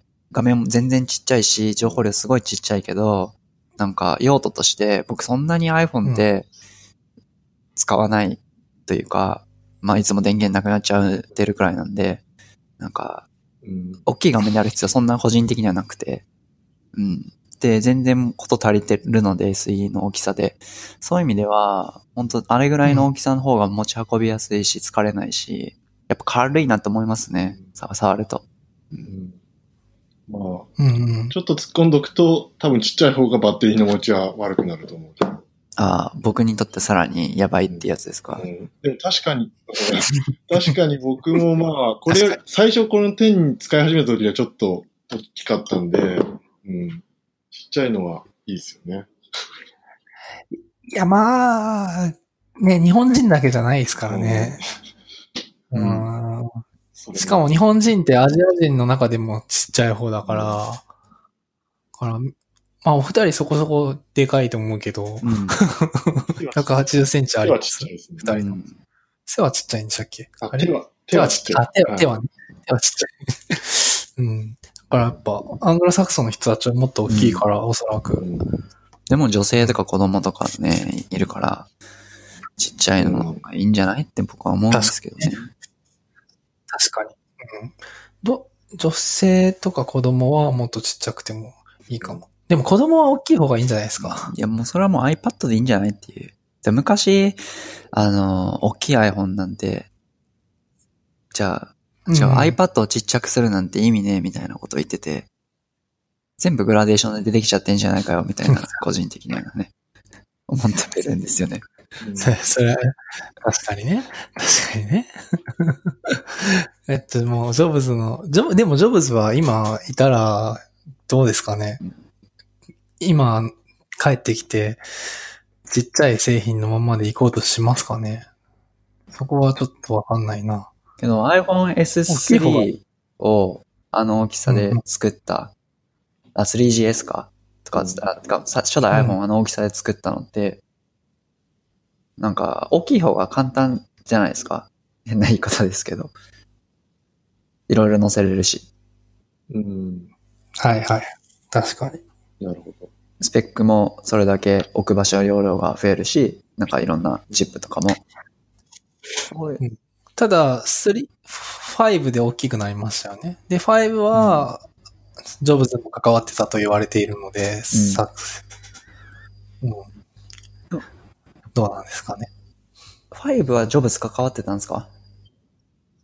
というわ、最後は、5 5の設計の部分に少し関わってたと言われてますね。4S が出たタイミングでお亡くなりになってしまいましたよね。そうですね、そうそう。あ、んそうなんね。ですね。うん。うん。あれ ?4 はちっちゃかったでしたっけ ?S、SE 4はと同じ大ちっちゃか？っきさですかたです。うん。そうですね。まあ、そんなと、そんな感じですかね。まあちょっと不信感が毎年この発表で僕は溜まってしまうっていう感じです。なるほど。うん、まあ確かにな。ワクワク度は年々減ってきてんなっていう感じですね。あ、もう、それはもう全然、もう僕はもう Apple Watch にしか興味がないです。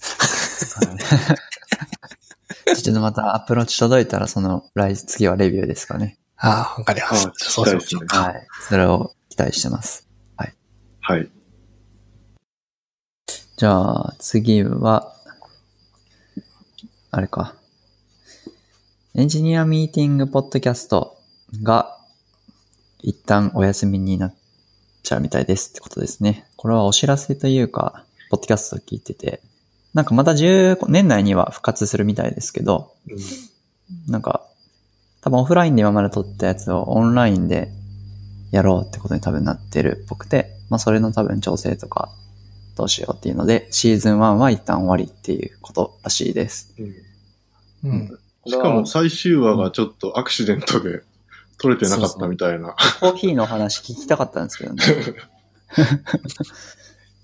そう、アクシデントで収録できなくて、なんか3分ぐらいの最終回が、うん最終回がまさかの収録ミスっていう。あっさり最終回っていう。はい。あれ、昼休みとかに撮ってるんですかね？いつも。うんああ、そうなんですかね。なんかそんな、なんかうんガヤガヤしてますよね。うんよく鳴ってますよね、なんか BGM。そうそうチャチャイム的なもの。取って出しスタイルの感じですね。何良さそう。うんはい。まあ、はいまた復活を待ってって感じですかね。ねうんはい。まあ、なかなか面白いことを話してたはずなので、エンジニアミーティング、ポッドキャスト。うんそうですね。なんか技術とか業務どういうふうにやってるかとか、うんうんそういうのも話してたし。まあ、あとあれですよね。あの、サイバーの方ですよね、彼らって。サイバーエージェントの方です。すね。うん。やっぱ、サイバーって今、あの、エンジニアの数も結構多くて、うんなんか、技術力もちゃんとあってっていう人が多いから、あの、ちょっと、僕らみたいな、その、一人でやってますとか、なんか10人の会社ですとか、そういう人たちとはちょっと違う次元の話が聞けて、うん。あ、いいなっていう。うんで、他のポッドキャストって大体こう、Google とかはいるけど、なんか、その辺の大、日本の大企業のポッドキャストってあんまないから、うん。確かに。うん。確かに。なんか企業ポッドキャストもっと増えてほしいですよね。大企業とか。そういう強いメル、メルカリやってんのかな？メルカリはやってるけど、エンジニア限定ではない。うんうんだから、アジト FM とエンジニアミーティングポッドキャストかな。あとうんは、ハテナとかもやってたけど、最近更新ないですね。そうですね。ハテナとかやってほしいですね。うん。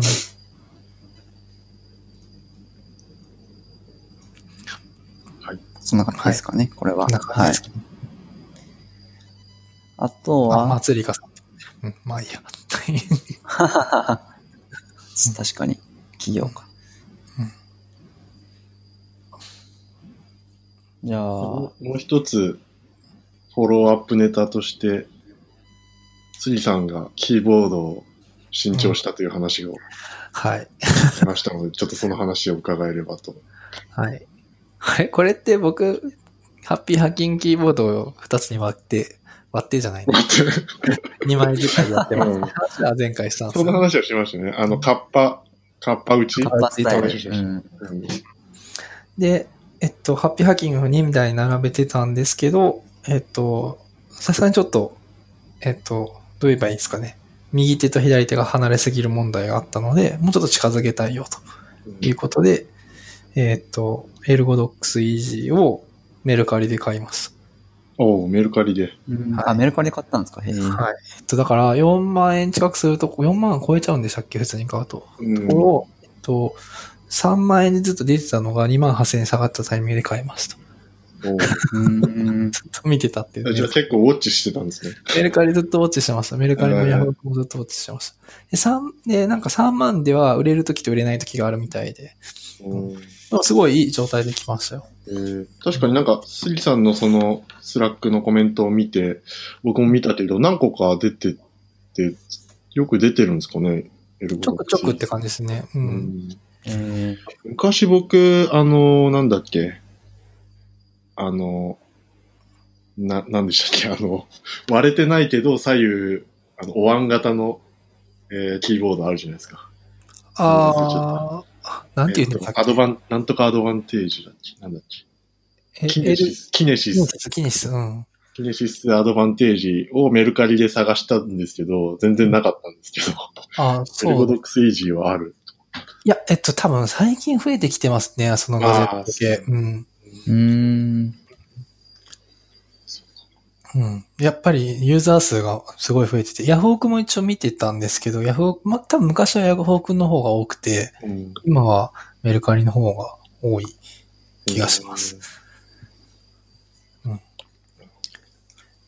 で、まあ、そうですね。今、左手、左手って結構、あの、そんなにホームポジションから崩れることないんですよ。僕だけかもしれないですけど、多分皆さんもそうで、だと思います。そうなんだ。左ってそんなに動かさなくないですか、リターンとかディレートとかが右にありますもんね。そうそうそうそう。だから、あの、左は割と、あの、打つ、そのまま打てる。でも右手は、なんか、ホームポジションちょっと離れた時に、この辺っていう、なんか、多分この辺みたいなキーのうん打つタイミング結構あって、右はまだ全然慣れなくて、エルゴドックスだと。うん、あれ、あれ、あれってなっちゃうんですよね。N って打ちたいのに M って打ってたりとか、うん K って押したいのに J って打ってたりとか。はいはい、はい。結構あって、えっと、で、まあ、ポチが J の部分と F の部分あるので、まあ、うんポチに合わせとけば大丈夫なんだけど、ポチから離れるんですよね、やっぱ手が。デリートとか行った時に。確かに。で、デリートをじゃあそもそもその、ホームポジションから離さないようなところにキー配置するのが多分、あの、L5 流だとは思うんですけど、まだその L5 流のキー配置までは、あの、マスターできてなくて、えっ、と、まあ、右手はハッピーハッキングのままにして、左手はエルゴドックスにして、とりあえずそれで打てるんで、今それにしてます。やばい二刀流だな。はいうん。1.5個ってことですよね、だから。キーボードが。今まで2個だったのが。うん、そんな感じです。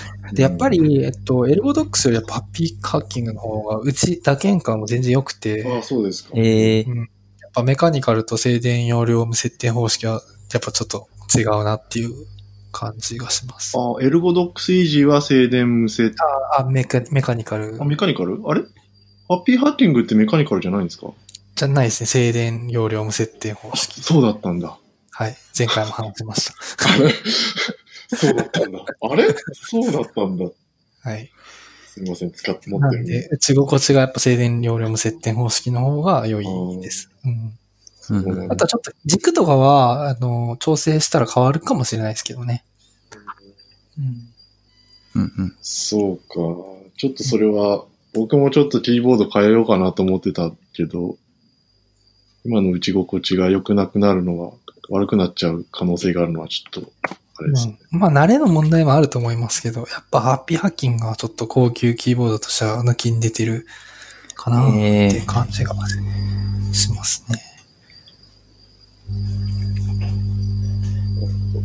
細かいんですよね、作りが、ハッピーハッキングは。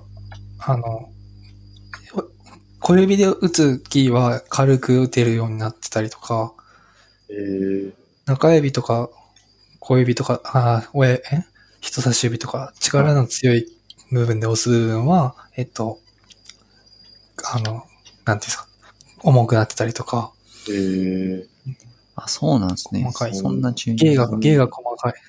芸が細かいんですよ。そうなんだ。全然気づかずに使っていた。えー、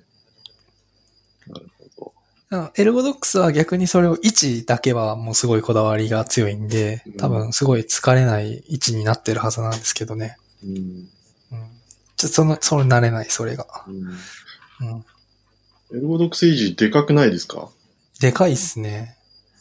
でもで、もまあ今まで2個使ってたからそれに比べれば。うーん、だし、えっと、でかいけど、あの、なんですかね、100%キーボードとかよりはちっちゃいんじゃないですかね。100%っていうのは、テンキーとかついてるやつ。電気あったり、えっ、と、矢印キー独立してあったりとか、と、ハッピーハッキングは80%うん。うーん。ですよね。で、あ、あれ、ファンクションキーもないから75%くらいなんですかね。わかんないです。そうか。ファンクションキーないのか。ファンクションキーないですよ。ハッピーハッキングはね。矢印キーとかもないですもんね。ないですね。あ、まあ、えっと、プロフェッショナルとか、えっと、あっちだとないですね。JP の方はありますけど。ああ、ついたのはないですか？僕はないです。僕いらないです。あ矢印キーは。ビ必要ないです。ビームの人だから。ビームの人だし、いらないですよ。なくても大丈まあ僕はサブライムですけど、なくても大丈夫ですよ。え、サブライムの人ってなくても大丈夫なんですか？あ、あの、ファンクションキーみたいなのがあって、あるキーと一緒に押すと矢印キーになるキーがあって、へえ。二つのキーで矢印を、あの、エミュレートしてるというか。あ、そういうことですか？まあ普通に打て、打て、打つことは打てます。矢印夫。キーボード使わないときはどうしてるんですか？キーボードを使わないとき、あ、えっと、なんていうんですかね。えっと、純正キーボード。純正キーボード？えっと、ああ、マ外出したと MacBook とかのですか？うん。?MacBook のの時は普通に矢印キー使ってますよ。ああ、そういだうこと。から僕、あの、JK、なんでしょう、HJKL でしたっけ？はいはい。のカーソル移動は使ってないです。うん僕僕は、実はビーマーなんですけど、多分すごいビーマーに怒られる特徴を持っているビーム RC を使っていて、コントロール N とコントロール P とコントロール H とコントロール、えー、なんだ、F とコントロール B と、はい。その辺は Emacs キーバインドで、Mac はあの Emacs キーバインドが、あの、大体効くので、それで代出してます。うんあ、そうなんですね。はい。たまに使いますけど、そのファンクションキーの矢印も。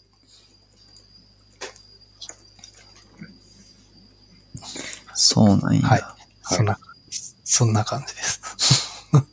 あと僕の方もちょっとキーボードを、あ。の、ビアコさんのそれはそう、それはそうというポッドキャストをホストされているビアコさんが、えっと、キットを売ってらっしゃる、えー、名刺っていうちっちゃいキーボードを注文しました。あ、もう注文したんでまだ届いてないんですけど、4つだけキーがあって、自分でハンダ付けとかして、えー、作れるよってやつで、それぞれのキーになんか、例えばコピー、コピーキーを割り当てるとか、コントロール、えー、P とか、コントロール V とか、あ、違う、コントロール C とコントロール V とか。まあそういうこともできるよとか、なんか、うん、そういうショートカットキーとして使えるサブキーボードとしても使えるし、まあ、そのキーボードを作る、えっと、練習にもなるよっていうのがあったので、ちょっとそれを使ってみよう、使ってみようというか作ってみて、良さそうだったら、同じく、えー、ビアコさんが作っている L542 っていうのが結構僕的には一番シンプルで見た目的にもいいかなと思ってたので、ちょっと狙っているところです。なるほど。宮本さんはデフォルトのまま行くぞという感じですね。そうですよ。デフォルト中なんで。でもなんか、デフォルト結構あり、デフォルトって打てないと始まんないと思うんで。うん。ちなみに、タッチタイピングできます？宮本さん。タッチタイピングって何ですか？ああとブラインドタッチ。あ、ブラインドタッチ？ブラインドタッチはできている気もするし、できていない気もします。なるほど。うん。あの、キキーの文字のはい。色を、あの、書いてあるじゃないですか、文字。キーボードに文字。はいはいはい。あれは全部消すとタッチタイピングできるようになりますよ。無刻印。あ、無刻印にする。無刻印にすると。なるほど。できるのかな ?7 年やってるけどそ。れはいや、できる、でもできる？できるようになります。あみ、み見ても書いてないんで見なくなります。あ、そういうことっすか？そういう意味では見てんな。僕結構見ながら打ってる。うん見なくなります。うん。それはデフォルトのキーボードでやる場合はシール貼るとかですか？そうですねうん。デフォルトのキーボードだとか、まあ、消す、なんか、キーキャップ売ってそうですけどね。なんかそういう改造用の。それは見なくなった方が、やっぱ早くなる。ああ、どうだろう。あんま変わんないですけど。ただ、その、チャットとかはやっぱ、なんていうんですかね。状況が変わっていくのを見ながら打てるので、はいはい。うん。多少変わるかな。視線を移動しなくてもよくなるから。うんうんそうそう。っていうのはあるかもしれない。まあなんか、まあもちろんエンジニア歴がみ短いわけでもないので、それなりには打てるとは思うんですけど、多分平均の人よりは早いんじゃないかなと思ってはいるんですけど、うん、うん。いや、まあ別に、ごめんなさい。そうですね。うんでも、基本的にそはこのとこ行くと僕も、はい。僕も、ブラインドタッチ完璧にできてるかって言われると、多分全然できてないので、あ、そうなんですか？うん。なんか、絶対見てる気がしますね。なんかキーボードを、いつもこう、まっすぐこう、キーボードに向かってるんですけど、ちょっと打ち合わせしながらとかで、こう横にずれたりとか、すると、まあもう打てなくなるとか、ああ、確かに。なんだろう。あとなんか、人と喋りながらだと打てないとか、それは、ブラインドタッチの問題ではなさそうな気がするけど。あ、いや、でもなんか、あと見たりします。結構記号、あの、記号系は結構覚えてないですね。いっつも、え、それ、ハッピーハッキングでどうやって打つんですか？無刻印ですよね。あ、僕無刻印じゃないです。あの、墨で。あ、無刻印じゃない、はい無刻印じゃないのか。そっか。ああ。あ、それは、あの、ぜひ、あの、無刻印にして、あの、打つと、あの、もう、あの、最初はなんか、ちょっと例えばパーセントとかパイプとか、パイプじゃないな。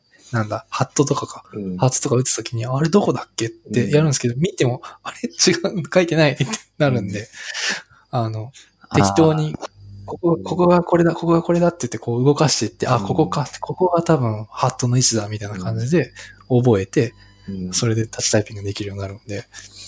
特にハットとかって、正規表現書くときしか使わないので、そうです、そうで僕の仕事の中で正規表現出てくるのってほんの1%未満ぐらいなので、多分時間的に。うん。忘れちゃったときに、探すのに時間かかるじゃないですか。打っていくと。そうですよ。そうですよね。そこを乗り越えろってことですね。そういうことですかね。そういうこと、うんそういうことです。うん。結構、使うキーと使わないキーの差が激しいので、ああ、そういう意味だと僕数字も全く覚えてないですね。数字見ないと絶対打てないですね。うん。数字見なくて打てるようになるとでかいっすよ。そっか。確かに。確かに。なんじゃそりゃ。とりあえずあれにします。あの、夜は、あの、キーボードライトを全部オフにする。ああ、なるほど。地味な、地味な、夜だけちょっと頑張るに。うん。っていうスタイルにします。確かまあでも家電気あるからな。あんまり見ない。あとディスプレイの明かりで見えちゃいそうでに。す。確か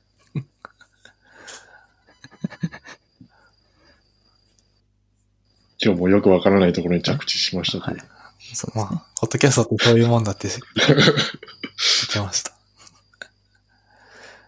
はい。はい。キーボードの話題はそんな感じですか？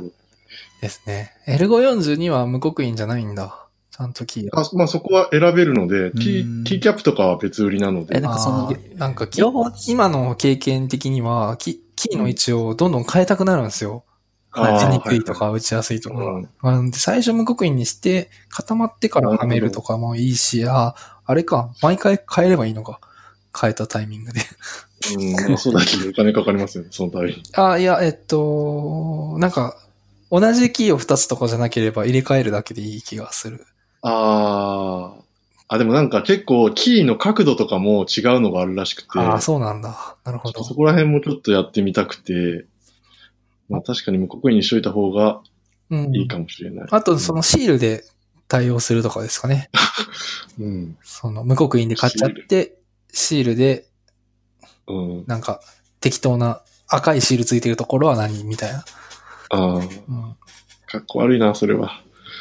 それかっこいいやつ貼ればいいんじゃないですか？かっこいいやつ。うん。ちょっと探してみます。なるほどな。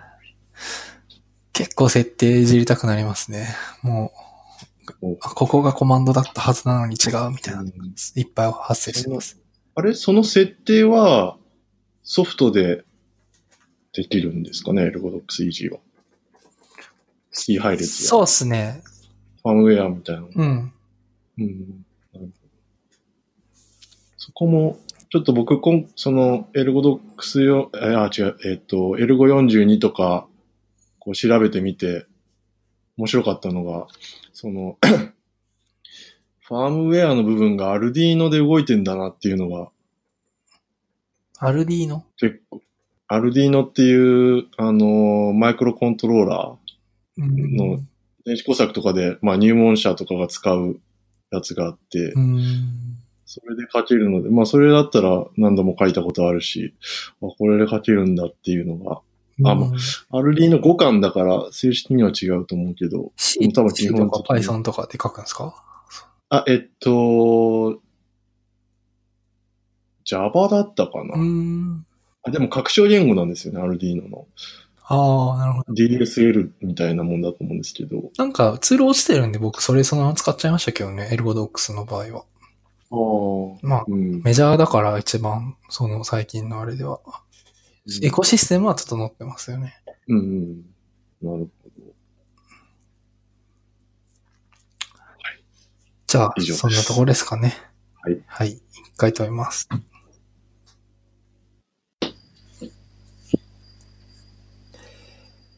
えーノラキャスト第8回をお聞きいただきありがとうございました。ありがとうございました。ご感想などは、ハッシュタグ、シャープ、ノラキャスト、NORA キャストですね。または、ツイッターはノラキャスト、アンダーバー、アノラキャスト、アンダーバー、アットマークノラキャスト、アンダーバーにリプライ DM お待ちしております。あと、ノラキャスト .jp だ。あ、そうですね。あの、ノラキャスト .jp、はい。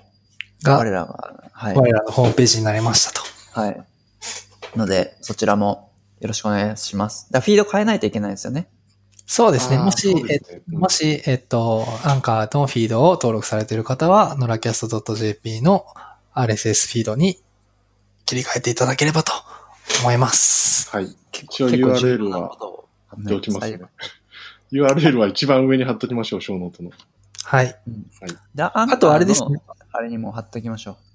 そうですね、あっちにも貼っときます。あと iTunes にも登録されているので、もう聞けまますよっていうことですね。iTunes で、えー、ノラキャストって調べると、うん。えっ、と、前は白い、えっ、と、黒文字のノラキャストって書いてあるやつだったんですけど、猫になったので、うんうん。猫お願いします。そうですね。白から猫になってれば配信が来るはずってことですね。そうですね。ははいい。